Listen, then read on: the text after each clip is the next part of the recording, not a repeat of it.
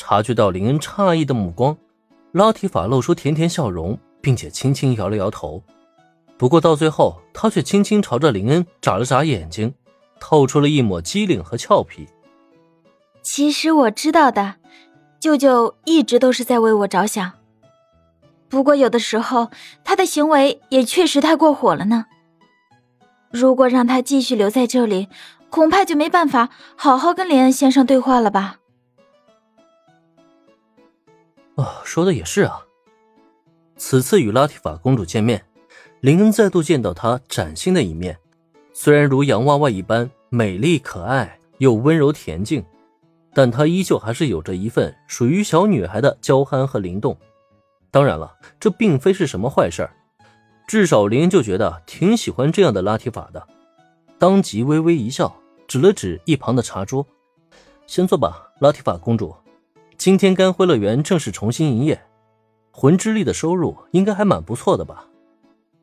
拉提法这妹子体弱多病，林恩可不能让她一直站着吹风啊。双方重新落座以后，他才笑着开口询问：“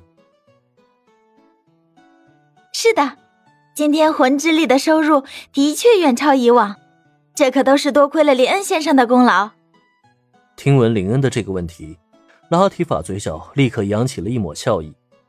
虽然历经了一段时间的歇业，但重新开张后，仅是今天一个日场的营业，就已经补足了此前的全部魂之力的收入。这显然对干辉乐园而言是一个很好的开端。面对让干辉乐园起死回生的最大功臣，拉提法也给予了他最由衷的感谢。哎，这都要归功于大家的努力，并不只是我一个人的功劳啊！林恩此次来找拉提法，并不是来邀功的。他也并不觉得只凭自己一个人就能拯救得了干辉乐园。对于这份感谢，他也只是若无其事的摆了摆手。不过在这之后，林恩的表情却突然变得有些严肃了。其实拉提法小姐，有件事情我一直都很想问问你，只是之前时机不太成熟，我也不太好问出口。现在的话，干辉乐园的一切已经步入正轨了，我觉得也差不多可以问一问了。有了重获新生的甘辉乐园，再加上多罗毕加乐园补给的魂之力，拉提法小姐，你身上的诅咒可以被抵消吗？林恩先生，你是怎么知道这件事的？哼，这个嘛，我自然是由我个人的渠道来获得这个消息的。不过拉提法小姐，我想这应该不是重点吧？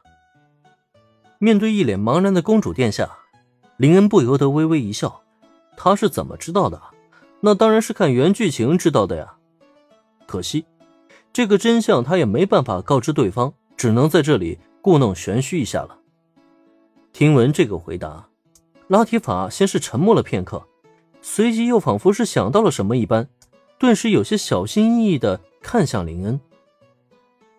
那个林恩先生，我并不是想要故意隐瞒你，只是一直没找到合适的机会。